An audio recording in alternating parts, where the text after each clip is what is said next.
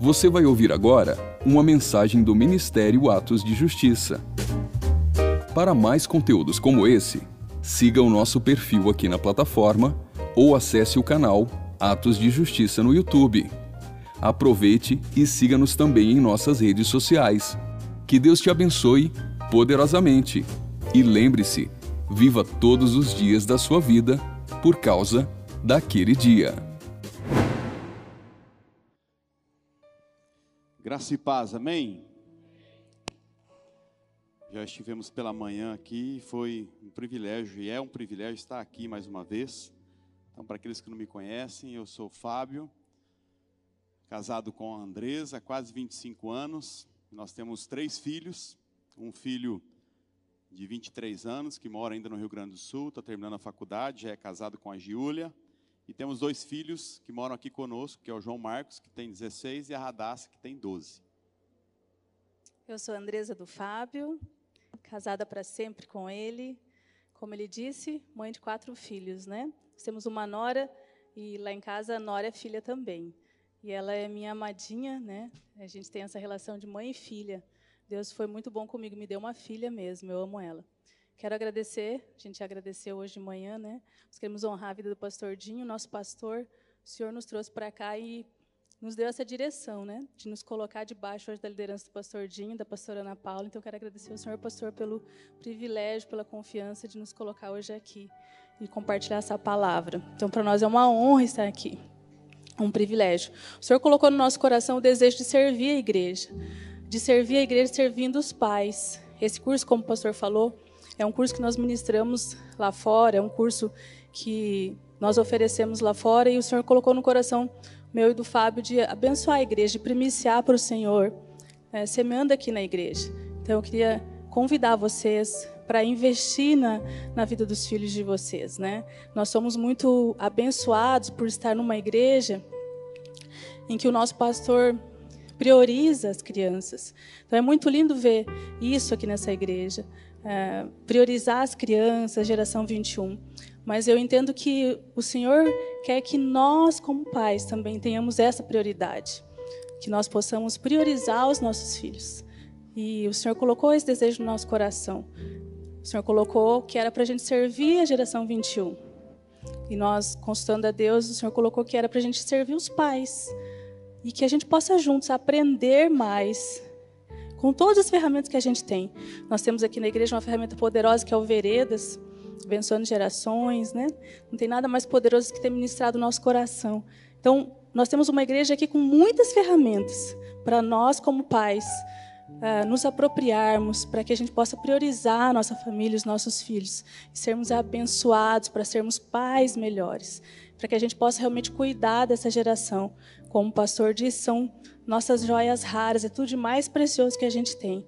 Para mim, os meus filhos são a coisa mais importante desse mundo. Eu creio que para todas as mães a gente pensa assim, os pais também.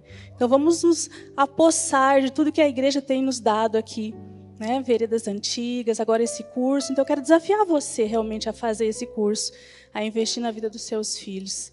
Eu quero ver todos vocês aqui com a gente dia 22 e 23, para que juntos nós possamos aprender aprender a educar, amar e dar limites com valores e princípios cristãos para os nossos filhos. Então fica o meu convite para você para estar com a gente aí dia 22 e 23. Amém, irmãos? Amém. Eu queria que você abrisse sua Bíblia conosco em Malaquias capítulo 4, último livro do Velho Testamento.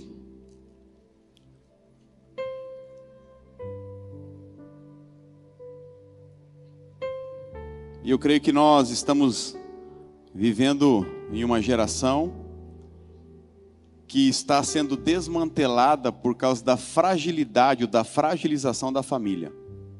E nós, como igreja, precisamos voltar os nossos olhos para a palavra de Deus e para os princípios dela, para que possamos reverter esse quadro na sociedade. Mas para que isso aconteça, primeiro nós precisamos olhar para dentro dos nossos corações, como nós olhamos na ceia, sempre para dentro do coração de cada um de nós examinando-se, pois, o homem a cada um, para que nós possamos ver aonde nós temos falhado como pai, como mãe, como marido, como esposa, para que nós possamos realmente alinhar os nossos corações aos corações ao, ao coração de Deus e para que os nossos filhos possam então ter os seus corações convertidos aos nossos e os nossos corações convertidos aos nossos filhos.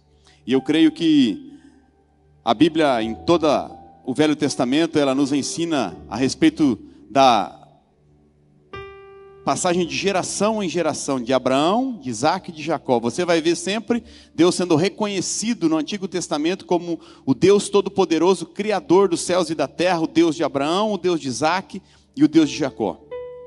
E quando Malaquias profetiza a respeito disso, ele diz: Eu enviarei o profeta, o espírito do profeta Elias, e ele converterá o coração dos pais aos filhos e dos filhos aos seus pais, para que eu não venha e fira a terra com maldição. E então vem João Batista, o precursor de Jesus Cristo, profetiza, aponta para o Messias. E quando o Messias chega, Jesus, o Filho de Deus, ele nos ensina um relacionamento de um pai e de um filho.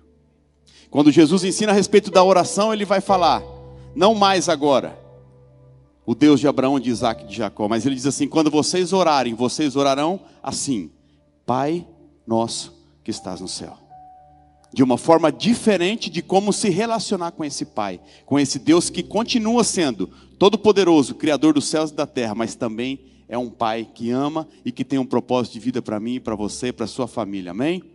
Malaquias capítulo 4, versículo 4 em diante diz assim: Lembrai-vos da lei de Moisés, meu servo, a qual lhe mandei em Horebe, para todo Israel, a qual são os seus estatutos e juízos Eis que eu vos envio o profeta Elias antes que venha o grande e terrível dia do Senhor, e converterá o coração dos pais aos filhos e o coração dos filhos aos seus pais, para que eu não venha e fira a terra com maldição.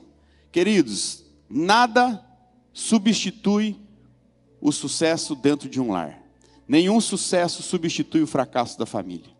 Se você fracassar na família, nós fracassamos em todas as áreas das nossas vidas. Porque a gente sabe que você, a única coisa que você pode levar dessa terra para o céu é a sua família.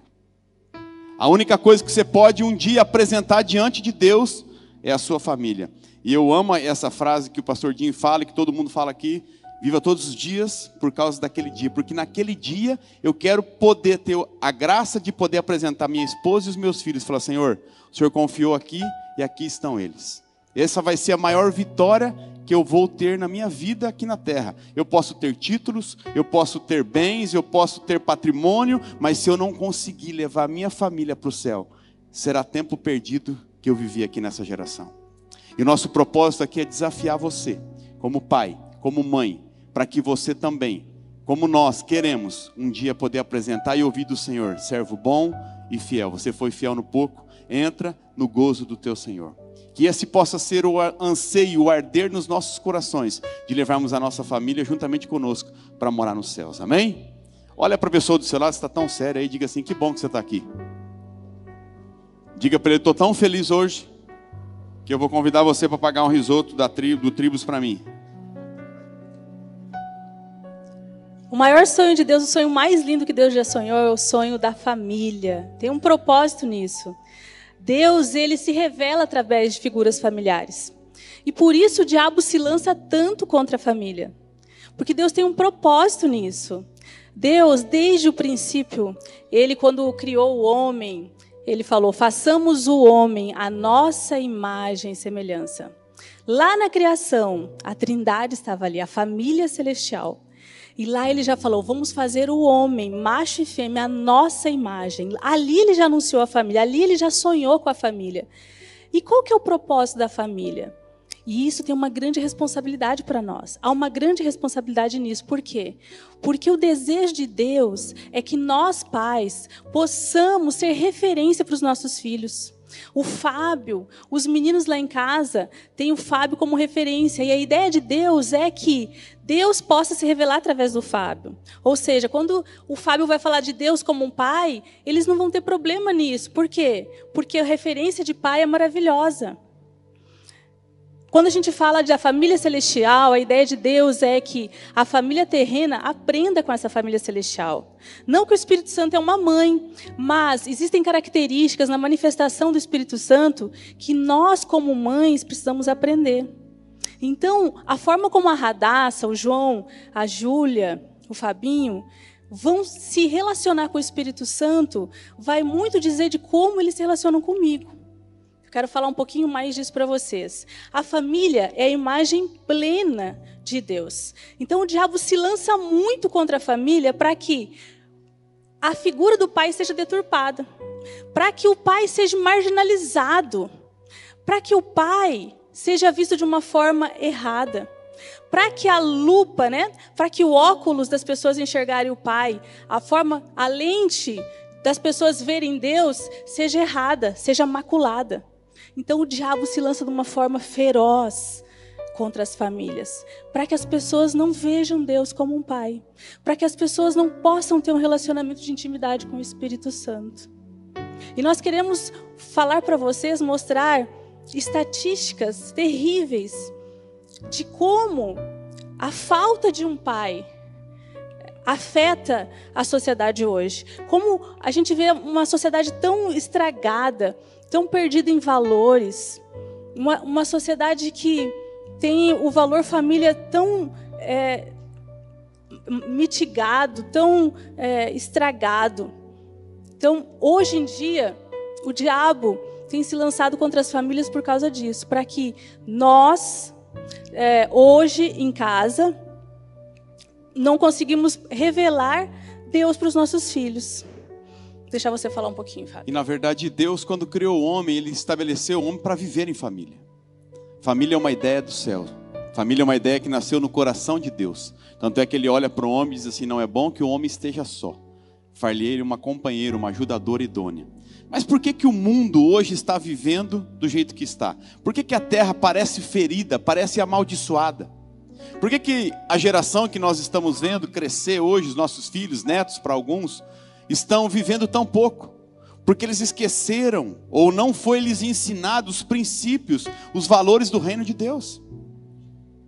O primeiro mandamento com promessa é honra teu pai e a tua mãe para que te vá bem e se prolongue os teus dias na terra que o Senhor teu Deus te dá. Quando você honra, você vive bastante e você vai bem. Amém?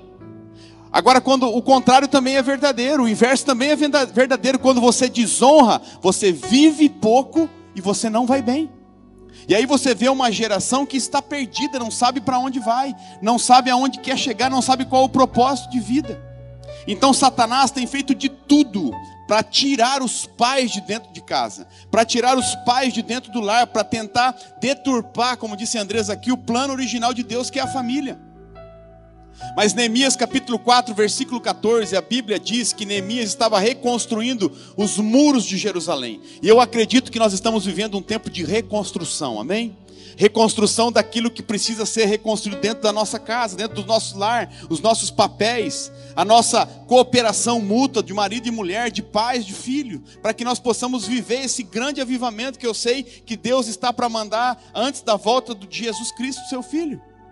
E então Neemias diz no versículo 14 do capítulo 4: Não tenham medo do inimigo, lembrem-se do Senhor que é grande e temível, e lutem por seus irmãos, seus filhos, suas filhas, suas esposas e por seus lares. Não tenham medo do inimigo.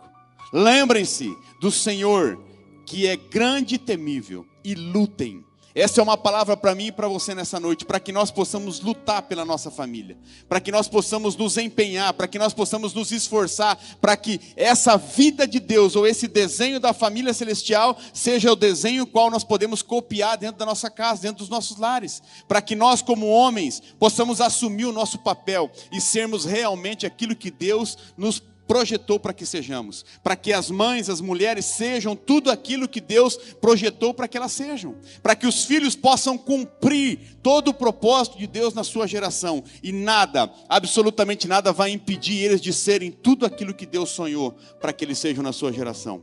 Então, eu queria ler algumas estatísticas aqui, porque qualquer indivíduo pode gerar um filho, mas se requer um verdadeiro homem para ser um pai de verdade. Qualquer um gera filho. Mas para ser homem, para que você seja um pai, você precisa ser um homem de verdade. Um homem com princípios, um homem com caráter, um homem com humildade para reconhecer até mesmo os seus erros quando você falha. E essa estatística, ela diz a respeito da falta de pai dentro de uma casa. 71% de adolescentes grávidas não têm pai. 63% de suicídio dos jovens vem de lares sem pais.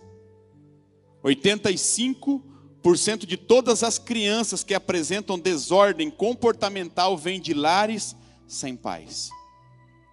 80% de todos os estupradores vêm de lares que não têm pais. 71% de todos os casos de abandono escolar no ensino médio vêm de lares que não têm o seu pai. 85% de todos os jovens em prisões vêm de lares sem pais. Crianças sem pais têm duas vezes mais chances de abandonar os estudos. Crianças sem pais têm duas vezes mais chances de terminar na cadeia.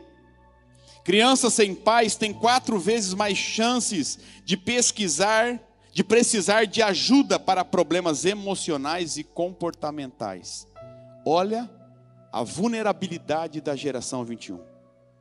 Por causa de homens que estão deixando de cumprir o papel que Deus designou para que eles cumpram na sua geração. Isso é aterrorizante, porque nós vemos crianças vulneráveis a todo o ataque de Satanás sobre as suas vidas. E é sobre isso que nós queremos compartilhar um pouco com você nessa noite. Crianças que têm um relacionamento pobre com pai e mãe, olha só. 68% dessas crianças têm mais chances de usar drogas. Então, a questão não é só o pai não estar tá dentro de casa. Tem muitos pais não só o pai, mas mãe, que estão dentro de casa, mas estão ausentes. Então, tem muitas crianças que são órfãos, a gente diz, de pais vivos. Existem muitas crianças conectadas, celular, tablet, computador, mas estão desconectadas da sua família. E esse é o grande desafio que nós pais temos hoje com a geração 21 como trazer esses filhos para nós, como conectar com essas crianças, como nos relacionar com eles, como trazer eles para nossa presença. Então, esse é o nosso desafio, esse é o nosso grande desafio, como estar presente na vida dos nossos filhos. Existem sim pais que já saíram de casa, que estão ausentes, mas existem muitos pais também que estão presentes, mas estão ausentes. Então, como estar presente na vida dos nossos filhos para que eles não passem por isso, para que não estejam nessa estatística? E isso é o nosso desafio. Por isso nós estamos aqui hoje, para que a gente possa juntos, né, enfrentar esse desafio. Então, nós somos a família, a imagem plena de Deus. E nós precisamos olhar para a família celestial como a nossa referência, para que a gente possa buscar nela um modelo para fazer, para cumprir o nosso papel. Então, olhar para o nosso pai, um pai que ama, um pai que demonstra o seu amor, o Espírito Santo, aquele que não é a mãe, mas nele nós possamos buscar como mãe inspiração para ser aquela que nutre, aquela que consola, aquela que ajuda. Em Jesus nós podemos aprender muito também com Jesus, como esse filho que em tudo obedece o seu pai. Então, nós temos muito que aprender com essa família Trindade, com essa família celestial. Uma família que cada um tem o seu papel. Uma família que coopera um com o outro. Uma família que promove o outro em honra. Olha quanto nós podemos aprender com a família celestial e trazer esses aprendizados para a nossa família terrena. Então, nós temos um modelo a seguir, nós temos um modelo que nos inspira. E sempre lembrando que nós, pai, mãe, cada um no seu papel, cada um na sua função, eu como mãe, o Fábio como esposo, nós como casal, nós temos a missão de formar os nossos filhos, de passar para eles um propósito, uma identidade, passar para eles a forma com que eles têm que se relacionar, deixar para eles um legado, uma herança. Então nós temos sim esse papel como pais de deixar para eles o cumprimento desse propósito da família, deixar para eles essa cobertura familiar, eu quero que, que o Fábio fale um pouquinho agora disso. E a família, ela é uma unidade coesa. Ela não foi feita para ser dividida. Quando Deus estabeleceu o matrimônio, Ele estabeleceu algo para ser uma aliança até que a morte nos separe. Eu sempre digo que aliança é uma convocação para se caminhar junto até que a morte nos separe. E até hoje nós vemos essa geração vivendo de uma forma contratual. Qualquer problema a gente rompe o contrato. Qualquer problema a gente termina o casamento, qualquer problema, qualquer situação, ah, mas é traição, é adultério, é divórcio, por qualquer tipo de problema. Hoje, incompatibilidade de gênio é motivo para a gente divorciar. E aí nós estamos expondo os nossos filhos a essa vulnerabilidade toda que nós lemos nessas estatísticas. E não sabemos o porquê que essa geração está vivendo do jeito que está vivendo. Porque Deus, quando projetou, Ele projetou a família para abençoar geracionalmente. Os pais abençoavam os filhos, os filhos os netos e assim sucessivamente. Deus nunca foi o Deus de uma nova geração. Deus sempre foi Deus de uma próxima geração.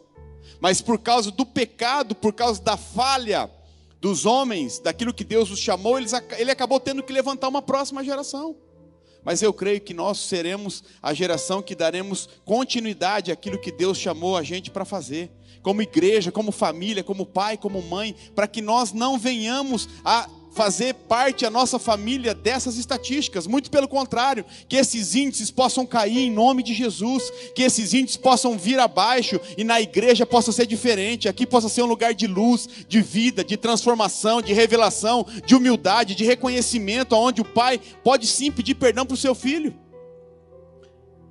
Parece que quando nós temos uma palavra para ministrar, que Deus vai colocando no nosso coração, a gente vive aquela semana mais forte, né? Ontem nós fomos visitar a avó da Andresa, que mora aqui em Campo Grande. E aí eu vinha vindo lá, ela mora no Jardim Autonomista, e eu vinha e atravessei uma preferencial e o cara freou para não bater em mim. E eu estava errado, e meu filho estava atrás, e minha filha também, e a Andresa. E daí eu falei, calma, moço, né? Eu sei que eu estou errado, mas. E aí ele começou a me xingar lá no celular, e fazendo caras e bocas e tal. E aí meu filho falou, pai, mas você está errado. Eu falei, eu sei que eu estou errado. E aí acabou esquentando o clima dentro do carro. Porque na casa de pastor também dá esses não sei se é aqui no Mato Grosso do Sul dá, mas lá no Sul às vezes a gente. E eu vi que eu estava errado, né? Mas já tinha errado. Não foi por querer que eu. Às vezes eu até faço, mas essa não foi. Aproveitar e confessar os pecados para ser curado, né? E eu sei que esquentou o clima entre eu e meu filho ali, pai. Fomos embora. E aí eu e a Andressa depois voltamos no shopping com a Radassa e tal. Ele mandou uma mensagem para mim, falou: "Pai, eu quero pedir perdão pelo jeito que eu falei com o senhor. E eu falei, meu filho, eu também quero pedir perdão, porque eu não precisava ter me alterado como eu me alterei com você. Gente, ninguém é perfeito. Não é porque eu sou pai que eu sou melhor do que ele. Não é porque eu sou pai que eu não tenho que pedir perdão para ele. Não é porque eu sou pai que eu não erro, que eu não falho. E é isso que nós precisamos aprender, queridos. Para a gente que é líder e é pastor, existe uma historinha que diz, né? Que a filha chegou para a mãe e falou assim: Mãe, vamos mudar para a igreja. Vamos morar na igreja, porque o pai é tão querido com todo mundo, o pai é tão carinhoso, o pai é tão amoroso, o pai tem tanta paciência na igreja, mãe. O pai é tão diferente do pai que mora aqui em casa com a gente. O que vai fazer com que os meus filhos e os seus filhos sejam transformados é uma vida congruente com aquilo que nós vivemos aqui e aquilo que nós vivemos em casa. O que vai fazer com que fique dentro dos nossos dos corações dos nossos filhos é que eles possam olhar para mim e para você, reconhecer que nós somos falhos, somos humanos, somos pecadores, mas que nós temos temor de Deus de reconhecer quando nós erramos, quando nós pecamos, quando nós falhamos. É dessa maneira que nós vamos construindo um caráter humilde diante do Senhor. Um coração contrito e quebrantado precisa começar em mim e em você como pai. O maior desafio, querido, está na minha mão e nas suas mãos, como homem. Fazer a diferença dentro das nossas casas hoje falta. Eu perguntei para o meu filho de 16 anos, eu falei, João, quem que é o ídolo dessa geração? Né? Quem que é aquele que vocês se inspiram? Quem é aquele que vocês olham e falam, eu queria ser, eu falei, porque na minha geração era o Rambo. Né? Silvestre, esses dias saiu um filme novo, Rambo até o fim, não sei o que, rapaz, é, continua sendo bom do mesmo jeito. Quem que é a referência dessa geração? Falta, falta referência de homem, falta referência de pai, falta referência de marido. Hoje os homens trocam de mulher e como troca de roupa, mulher, mesma coisa. O primeiro buquê de flor para minha filha de 12, ela tinha 6 anos, eu enviei. Porque quem vai ditar a regra de um homem de Deus para minha filha não é a mídia social e não é a televisão, mas sou eu. Quem vai ditar as regras para meus filhos de mulher de Deus é a minha esposa. Com todos os nossos defeitos, nossas falhas, nossos pecados, nossos erros. Mas é ela que precisa ser uma referência de mulher de Deus, temente ao Senhor. Que anda, como hoje nós falamos pela manhã, ao lado um do outro. Não está à frente para que ela não seja Jezabel, e nem está atrás para que ela não seja muçulmana. É estar ao lado, construindo essa família que Deus deu-nos o privilégio de viver aqui nessa terra. Esse é o propósito da família. É um lugar onde esse coração é formado, é um lugar onde esse ser é formado. Esse ser tem que ser formado socioemocionalmente de forma saudável, de forma inteligente. É ali que o caráter é formado, a identidade dessa criança é formada. E nós temos esse privilégio e essa responsabilidade. E devemos fazer isso com sabedoria. É ali que nós devemos ensinar a criança no caminho. E esse ensinar no caminho não é dizer, vai ali, Radassa, vai na igreja, vai lá, obedece o professor, vai ali. Não. Esse obedece o professor é quando um guarda de trânsito me para. Eu estou ensinando no caminho, eu estou ensinando no dia a dia, eu estou ensinando com a minha vida. As palavras, elas convencem quando a minha vida fala. A minha vida tem que ser o sermão, tem que ser congruente o meu caminhar. Então eu tenho que ensinar no caminho. Então eu, pai e mãe, pai e mãe, nós temos que estar no caminho ensinando. A palavra de Deus diz lá em Provérbios 22 isso. E em Deuteronômio, Deuteronômio 6, de 4 a 7, vai dizer que nós temos que amar o Senhor, nosso Deus, de todo o nosso coração. E nós temos que inculcar nos nossos filhos os mandamentos. De dia, de noite, a todo tempo, falar escrever no WhatsApp, escrever no grupo da família, colocar versículos na casa, todo o tempo está falando. O pastor que abriu o culto hoje estava falando disso. A palavra de Deus toda fala que nós temos que guardar os mandamentos, ensinar os filhos a guardar os mandamentos, para que eles, eles tenham memória disso, para que eles se lembrem. Provérbios 4 fala. Então nós temos que a todo tempo falar e falar com a nossa vida. Não adianta falar, não mente, meu filho. Se daqui a pouco a pessoa liga lá para mim lá em casa e fala, fala que eu não tô. Então os filhos eles são muito inteligentes. Não adianta você falar para ele fazer algo se você não faz, você não tem legitimidade, você não tem autoridade. O exemplo ele arrasta. A sua vida fala mais do que mil palavras. Então você tem que ensinar no caminho, a todo tempo, a fora de tempo, tá ensinando com a vida, construindo o caráter do teu filho, passando valores. É no casamento, ali no matrimônio, na família. Esse é o propósito de você estar ali gerando vida todo o tempo. Gerar vida, gerar filhos não é simplesmente pôr no mundo. É gerar vida todo instante. É gerar vida em Deus, é, ele vê você orando, ele vê você lendo a Bíblia. Não adianta falar para ler a Bíblia se, você, se ele não vê você lendo. Não adianta falar para ele orar se ele não vê você orando. Então nós precisamos ser testemunhos vivos, eles precisam ver Deus em nós. Eles precisam ver a manifestação dos dons em nós. Eles precisam ver nós adorando. Eles precisam ver. Eu acho lindo essas crianças dançando aqui. Eu acho lindo ver aqui as crianças ceando. É isso, é no caminho. Ali no lar a identidade está sendo formada. E é muito importante a palavra dos pais, a bênção dos pais. Sabe que às vezes os seus filhos não estão no caminho hoje. Mas como a Andressa falou, você precisa falar o tempo todo. Eu fui criado dentro da, da igreja, na igreja batista, e todos os domingos, querendo ou não, estando cansado ou não, às sete horas da manhã, meu pai colocava um, um LP um, dos cantores que ele gostava, chamava Joel e Jonas, o Deus dos Campeões. E aquilo era o nosso despertador, porque a gente já sabia que a gente tinha que ir para a escola dominical. Muitas vezes fui contrariado, gente. Muitas vezes eu não gostei de ir. Fui emburrado, mas eu louvo a Deus hoje porque eu aprendi princípios e valores nos bancos da escola bíblica dominical que norteiam a minha vida até hoje. E com 18 anos eu estava desviado, fazendo cursinho. A primeira vez que eu fui numa boate, eu estava na fila para comprar o meu ingresso em Presidente Prudente, onde eu me formei. E eu ouvi uma voz gritando dentro de mim: Aqui não é o seu lugar.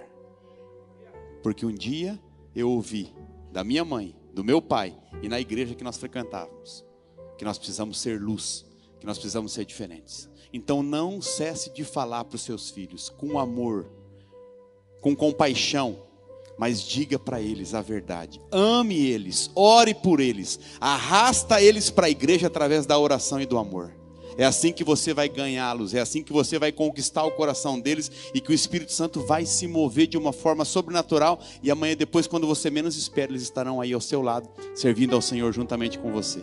Se não aqui, em outra cidade, em outra igreja, mas servindo ao reino de Deus, porque a semente que a gente planta, ela vai florescer, ela vai frutificar, ela vai dar fruto e ela vai fazer toda a transformação na vida dos nossos filhos. E essa cobertura familiar, ela vai trazer para os nossos filhos três principais pilares. E isso é importante que eu e você entendamos. Para que nós possamos agir de acordo, de acordo com os princípios de Deus, para que isso possa ser gerado nos nossos filhos. E esses pilares, através da cobertura familiar, através da aliança, do matrimônio entre o homem e a mulher, o marido e a esposa, vão gerar nos filhos identidade. E essa identidade é tudo aquilo que nos identifica como indivíduo. Mas eu não estou falando só de um indivíduo cultural, brasileiro, japonês, americano, não. Eu estou falando de um indivíduo espiritual, porque nós, na essência, somos um espírito. A Bíblia diz que nós somos um espírito, temos uma alma e habitamos num corpo, amém? Então é essa identidade espiritual que precisa ser gendrada, gerada no espírito dos nossos filhos. E é através da sua vida como pai como mãe que eles vão receber de Deus aquilo que eles necessitam para cumprir o seu propósito aqui na face da terra.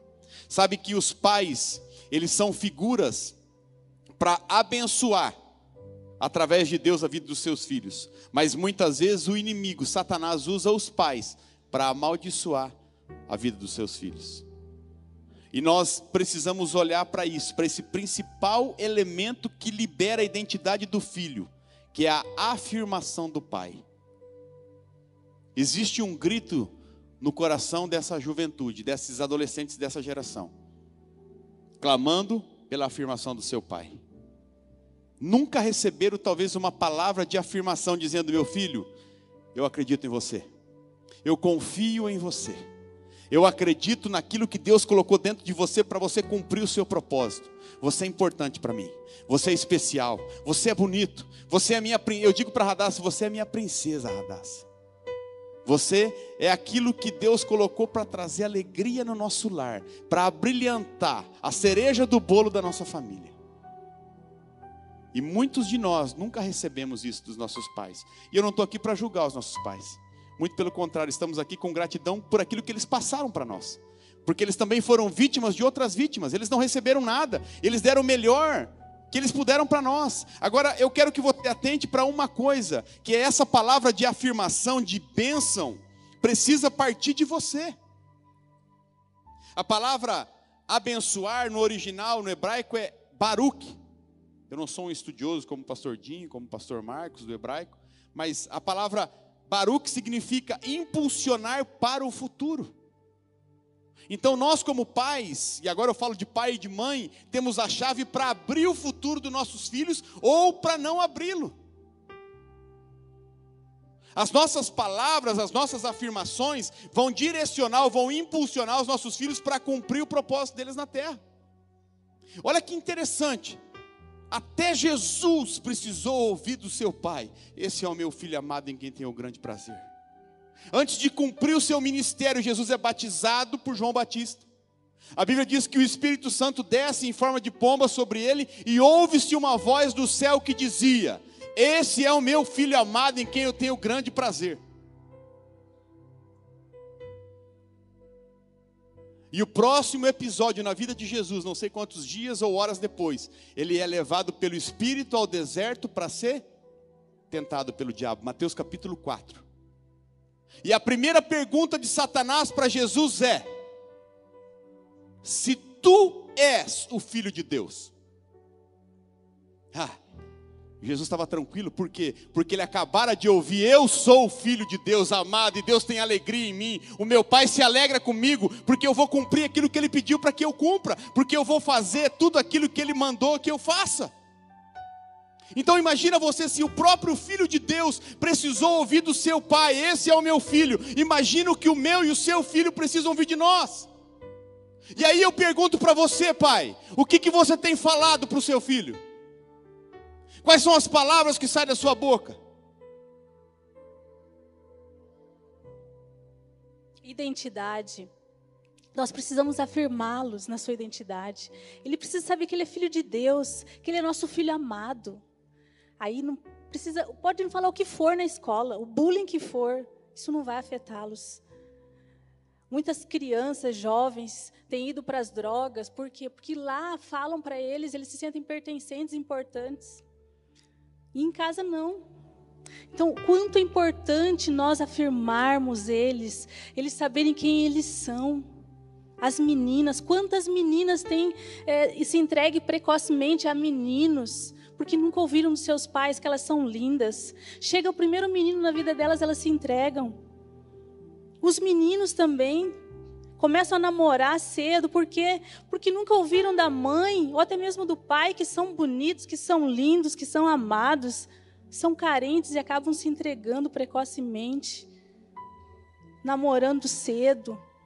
E não é vontade de Deus, não é plano de Deus para eles.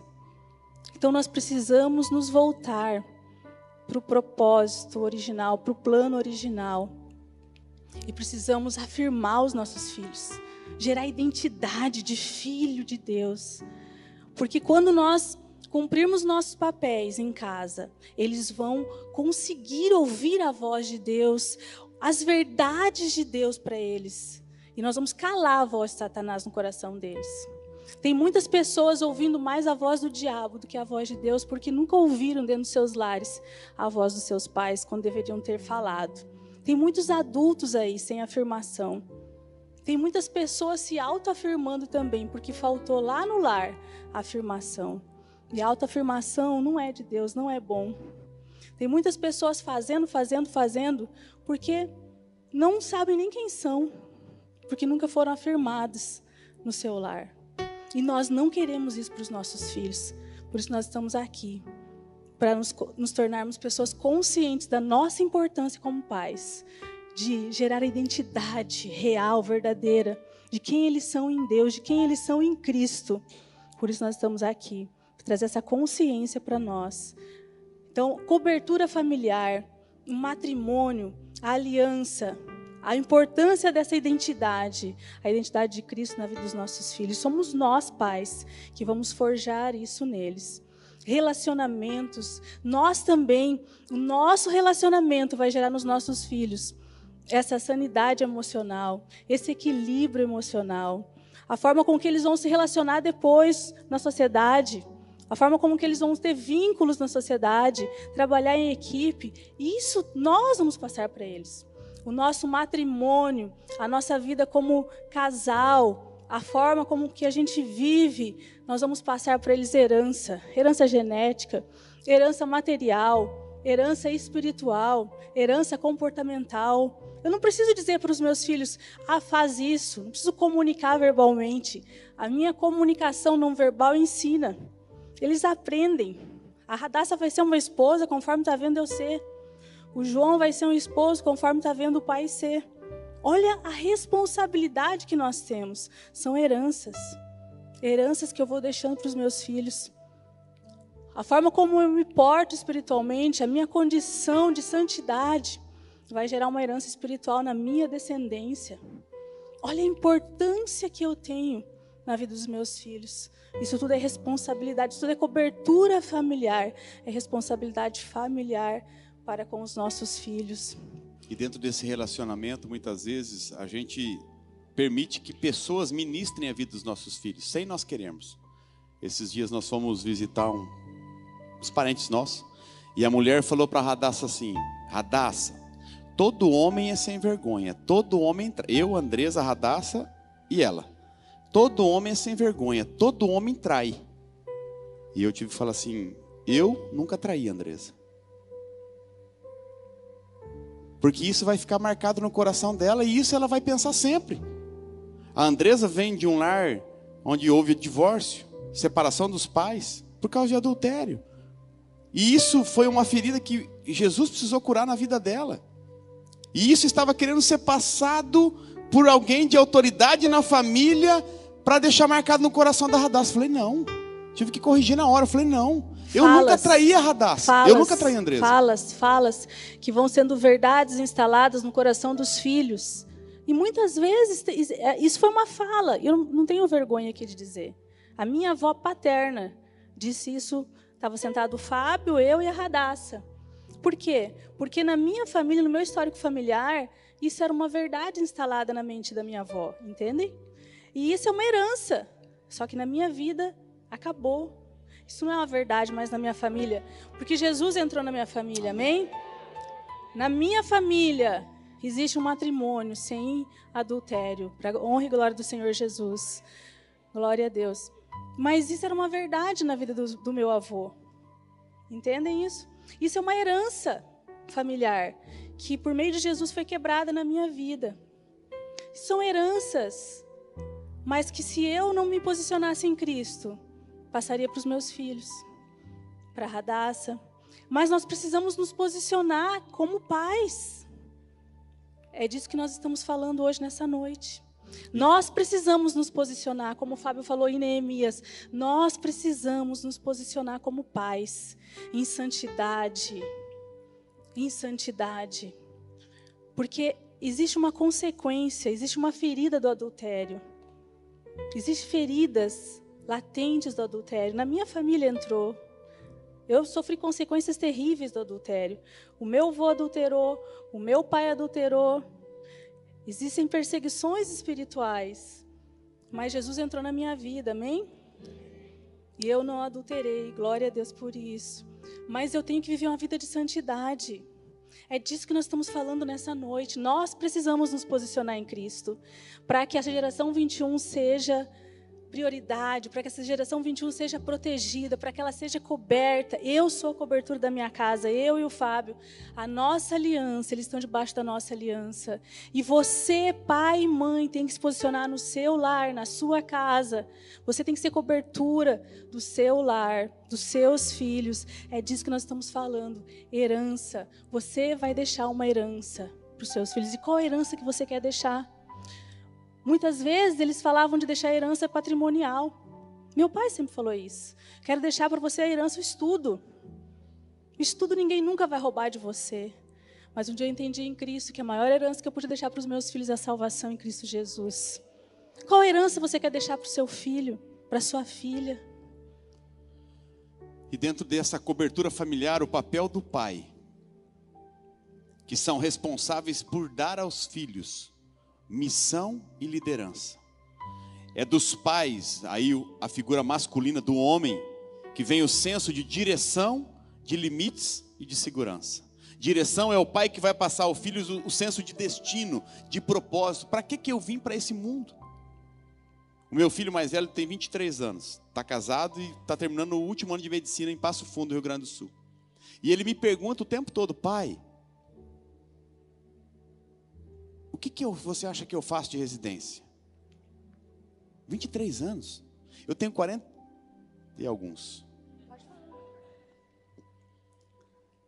E eu ligo para o meu pai e pergunto, pai, o que, que você acha disso? De alguns negócios. Eu não dependo do meu pai financeiramente. Mas graças a Deus eu tenho um bom relacionamento com meu pai. E eu pergunto para ele, pai, o que, que você acha disso? O que, que você acha que eu devo fazer sobre isso? Me ajuda a orar porque é o pai. O meu pai hoje não me dá o destino, mas ele me mostrou muitas vezes, me apontou. E sou eu que dou destino para os meus filhos, eu que aponto, eu que mostro, eu que dou direção. Por isso existem coisas que o pai vai passar para os filhos e outras coisas a mãe vai passar para os filhos. Por exemplo, hoje eu falei pela manhã, quando um pai, a mãe pega um bebê recém-nascido ou pequenininho de alguns dias, ela coloca aqui no colo, né, junto do peito, abraça, aquilo com uma delicadeza, com uma ternura, que só a mãe tem. O pai já pega o filho e vira ele para frente, fala assim: esse é o mundo, meu filho. Tá aí, ó, os desafios da vida. Tem uns que ainda são mais, mais despojados que jogam o filho para cima, fala: se segura. Porque o homem é que vai dar essa direção, esse destino para os filhos. É o homem que vai dar os limites que vai dizer isso pode, isso não pode. O, divó, o adultério era tratado como um pecado capital no Antigo Testamento. Era digno de morte. Por quê? Para não destruir a família, para manter, para preservar aquilo que foi criado nos céus e Deus permitiu que eu e você pudéssemos desfrutar aqui na terra. E hoje nós vemos sendo tratado de uma forma tão banal. Como se troca de roupa, se troca de cônjuge. Ah, não deu certo. Quando eu estava lá em Juiz ainda, uns dois anos e pouco atrás, o pessoal da UDF me ligou e para atualizar o cadastro. E aí a, a, a, moça, eu não me lembro o nome dela, me ligou e falou assim, pastor Fábio, tudo bem? É fulano da UDF. Falei, pastor, a gente quer atualizar o seu cadastro. Falei, pode falar. É, nome, endereço, o senhor ainda é casado, casado com a Andresa? Falei, pela misericórdia de Deus, sim. Porque hoje é comum, gente. Porque os princípios e os valores foram deixados, os limites foram sendo alargados cada vez mais. E nós vivemos como tinha um programa um tempo atrás que você assistia aí, No Limite, no limite do pecado, como Sansão andou no limite. Ele não podia, mas ele sempre foi um passo além. Ele sempre buscou coisas desse mundo, satisfazer os seus desejos. E o pai traz segurança. Segurança comunica descanso para os filhos. Amanhã você provavelmente, isso não é uma profecia, mas é uma realidade, você deve ter boletos para pagar. E os seus filhos não estão nem aí se você tem dinheiro para pagar ou não. Os seus filhos vão sair daqui e falar: pai, eu quero comer, estou com fome.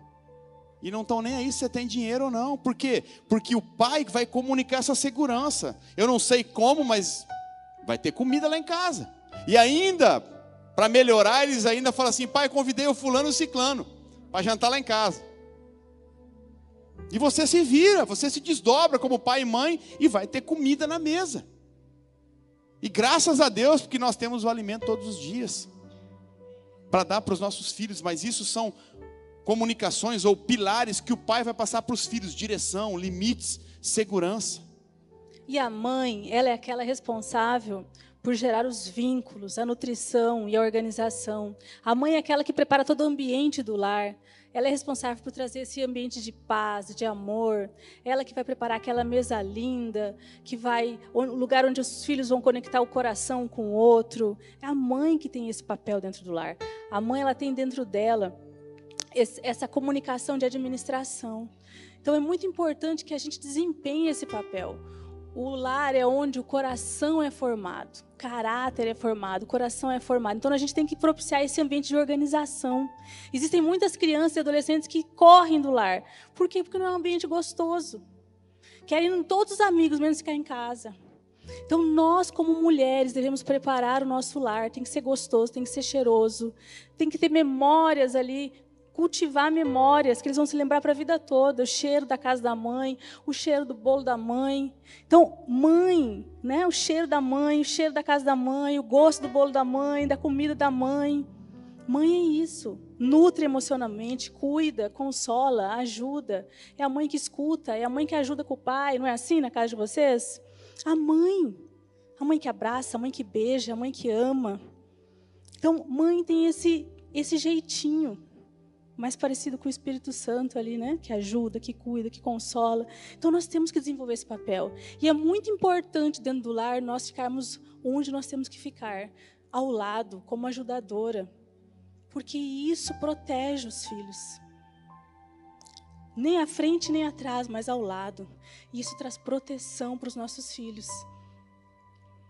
Então é muito importante que a gente obedeça os mandamentos, guarde os mandamentos e esteja no nosso papel, no nosso lugar. Porque quando a gente sai do nosso papel, fica pesado.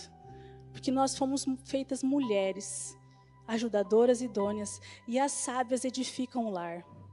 E lá em Provérbios 31 tem a receita perfeita de ser essa mulher, segundo o coração de Deus. Então, que o Espírito Santo nos dê graça e sabedoria, porque há bênção nisso. E eu posso dizer para vocês que vale a pena. Vale a pena se submeter à missão que Deus dá para o sacerdote, vale a pena obedecer. E na Bíblia a gente tem exemplos de famílias que não foram como nós, não somos perfeitos.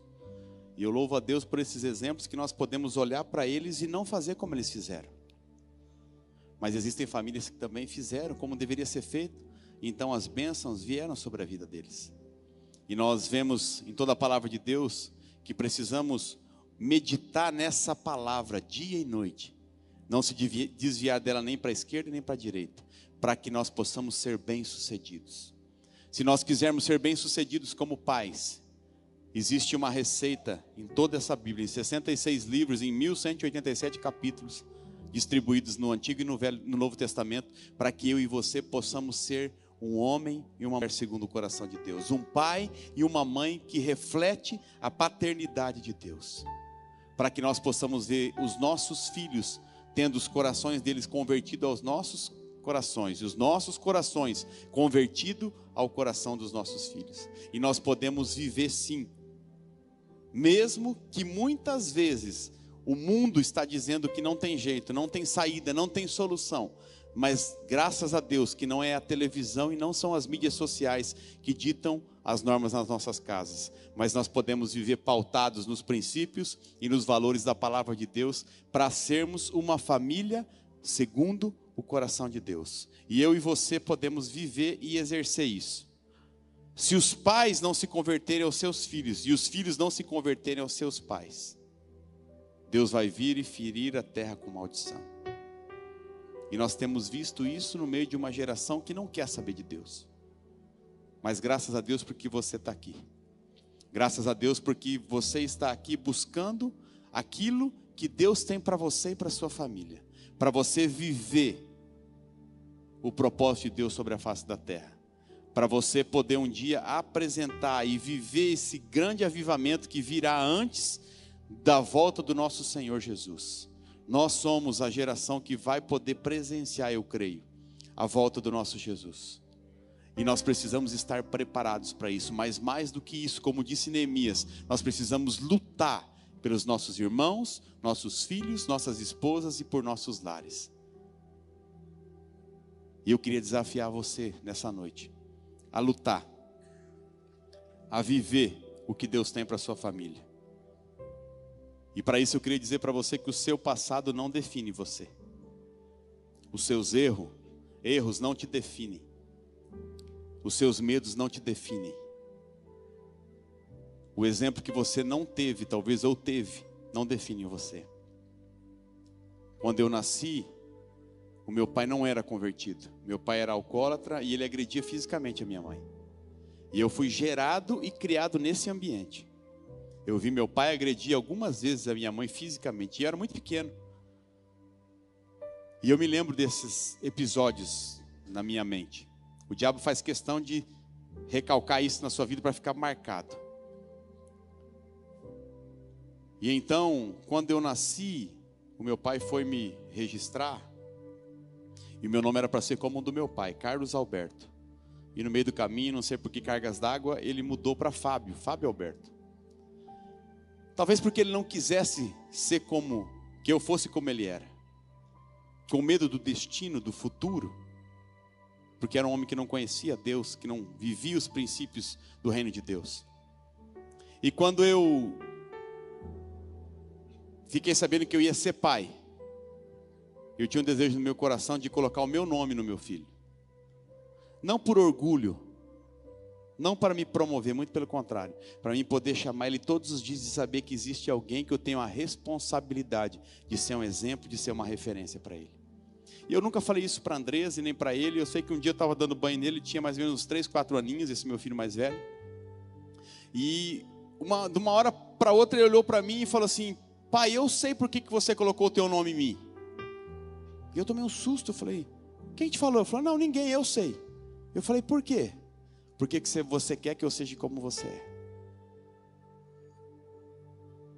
E aquilo desceu seco. Porque eu sei que existe alguém que está olhando para os meus passos. Você pode deixar herança para os seus filhos. Você pode deixar bens e patrimônio. Mas o mais importante que você pode deixar é um legado, que é aquilo que você deixa dentro dos seus filhos. Eu disse para eles: eu quero deixar sempre dentro do coração de vocês. A minha oração é para que vocês jamais percam o temor de Deus no coração de vocês. Que vocês amem a Deus acima de qualquer coisa. Que vocês possam seguir olhar para mim e para sua mãe como pessoas que são falhas, que pecam, que erram, mas que têm a humildade de reconhecer e dizer: não, a rota é essa, nós vamos caminhar aqui. A minha preocupação quando eu vim para o Mato Grosso do Sul, quando nós viemos para cá, quando nós retornamos há um ano e meio mais ou menos, era congregar numa igreja para que os meus filhos fossem alimentados. E desde o início Deus colocou no meu coração e da Andresa vir congregar aqui na Atos. Que eu conheço o pastor Dinho já há alguns anos, eu tive o privilégio de viajar com ele para a África, dormimos no mesmo quarto. Senegal, né? Moçambique. Semana passada, se não me falha melhor, nós participamos da classe de novos membros. Porque não é porque eu sou pastor que eu sou melhor de qualquer outro. Eu me submeti e vou me submeter àquilo que Deus colocou no meu coração. Porque os meus filhos precisam aprender comigo. Que nós precisamos honrar as autoridades. Que nós precisamos honrar os nossos cônjuges que nós precisamos nos submeter àquilo que Deus colocou sobre as nossas vidas. É através do meu exemplo. Uma coisa que eu vi muitas vezes na igreja que nós pastoreávamos no Rio Grande do Sul: pais nas refeições falando mal dos seus líderes. E depois traziam os filhos para a igreja para receber do pastor. Não vai receber, irmão. Nunca vai receber do pastor algo que se você falou mal do pastor na sua casa.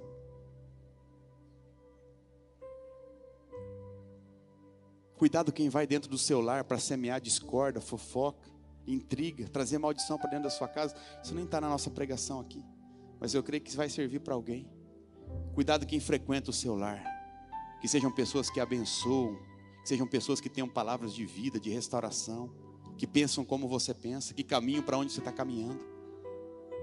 E nessa noite a gente queria, aqui com toda humildade no nosso coração,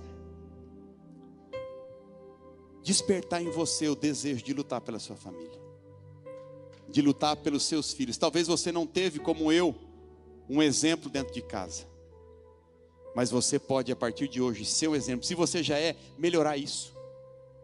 Ser uma referência de Jesus, que os seus filhos possam olhar para você e ver você uma referência de Deus dentro do seu lar.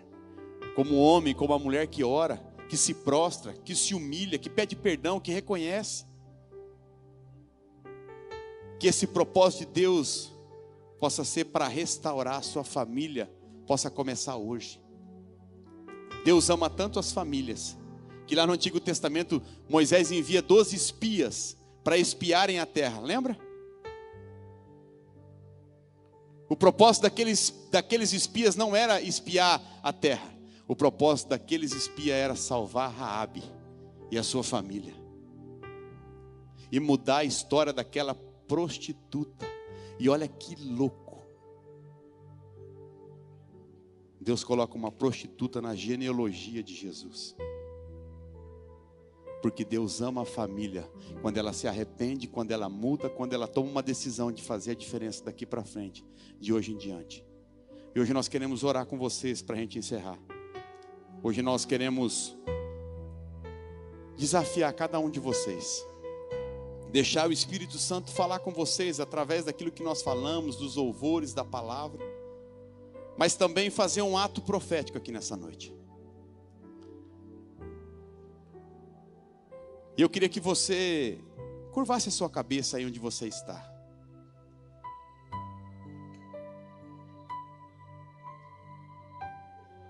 A, fe, a, família celestial é perfeita e nós, mesmo que não temos uma família perfeita aqui, ou não tivemos, podemos olhar para ela como referência para nós, como um design, como um desenho de Deus para nossa casa, para o nosso lar. A essência do sacerdócio, ela é a representação. E nós queremos fazer um ato sacerdotal aqui, profético nessa noite. O sacerdote é aquele que se compadece eternamente, oferecendo dons e sacrifícios, sabendo que ele mesmo está rodeado de fraquezas. E eu sei que nenhum de nós aqui vem de uma família perfeita e que nós também não somos perfeitos.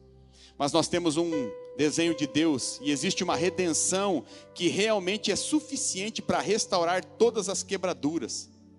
E é verdade que existe uma unção messiânica que foi liberada no sacrifício de Jesus que restaura a cana quebrada, que reacende o pavio que fumega, que liberta os cativos, que cura os quebrantados de coração, que converte o coração dos pais aos filhos e dos filhos aos seus pais. E nessa noite eu gostaria que você com os seus olhos fechados, mas com o seu coração olhasse para nós, como pai e como mãe. E nós queremos pedir perdão para você, com todo o nosso coração. Representando os seus pais, eu quero pedir perdão para você com todo o meu coração, porque talvez eu tenha frustrado muita coisa na sua vida. E eu, representando a tua mãe, eu quero te pedir perdão por tantas expectativas que você nutriu e que eu não consegui atender. Inclusive, eu quero te pedir perdão por, por todos os erros que eu cometi, te magoando, te ferindo. Quero te pedir perdão, meu filho, minha filha. Eu quero te pedir perdão por ter tido relação sexual com a sua mãe antes do casamento. Por toda e qualquer rejeição. Quando a sua mãe ficou grávida, eu te peço perdão por ter querido prazer e não a responsabilidade. Me perdoa, meu filho, minha filha, pelo egoísmo. Eu quero te pedir perdão por isso também, de todo o meu coração. Quero te pedir perdão por toda e qualquer intenção mínima que seja de aborto. Eu quero te pedir perdão por ter te visto apenas como um problema naquela situação.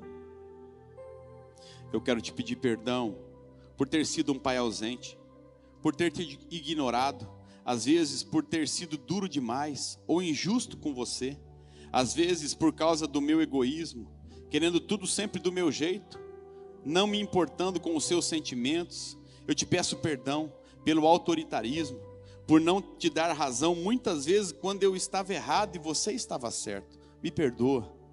Eu também quero te pedir perdão por não ter sido uma mãe presente, por ter sido negligente, por não lhe ensinar, por proporcionar ensinamentos errados, por não ter estudado com você, por não ter feito os temas com você, ou por ter feito da forma errada, te ameaçando, machucando você com palavras ou até fisicamente e provocando em você prejuízos até mesmo hoje no intelecto.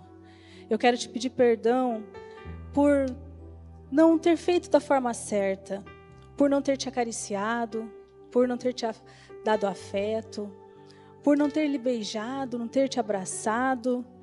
Por tudo isso que te faltou, eu quero te pedir perdão. Por não ter um bom relacionamento com você, Perdão por negligenciar o cuidado, por não ter te dado um lar organizado, por ter te deixado no caos. Perdão por não ter te proporcionado a paz no lar. Perdão por não deixar o amor reinar na nossa família. Perdão por toda falta de respeito com seu pai. Perdão por denigrir a imagem do seu pai para você. Perdão por toda gritaria, por todo falatório, por todo gotejamento, por toda falta de sabedoria no nosso lar. Eu quero te pedir perdão por ter traído a sua mãe, por ter abandonado o lar, às vezes quando você mais precisava de mim. Me perdoa. Me perdoa pelo alcoolismo, pelas, pelos palavrões, pelos xingamentos, pelas pragas e maldições. Me perdoa por não trazer a provisão suficiente para o lar. Me perdoa por todas as vezes que eu fui desleal, me perdoa pela falta de demonstração de amor, por todas as vezes que eu fui seco com você. Perdão por não te afirmar na sua identidade. Perdão por não te abençoar. Perdão por não te dar uma direção, um destino. Eu também quero te pedir perdão pelo adultério, pela infidelidade, pela deslealdade.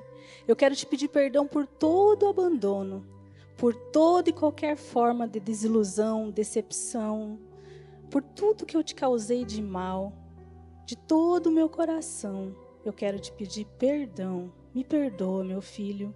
Me perdoa, minha filha. Eu quero te pedir perdão por nunca ter te pedido perdão, por nunca ter admitido os meus erros. Me perdoa, meu filho. Me perdoa, minha filha.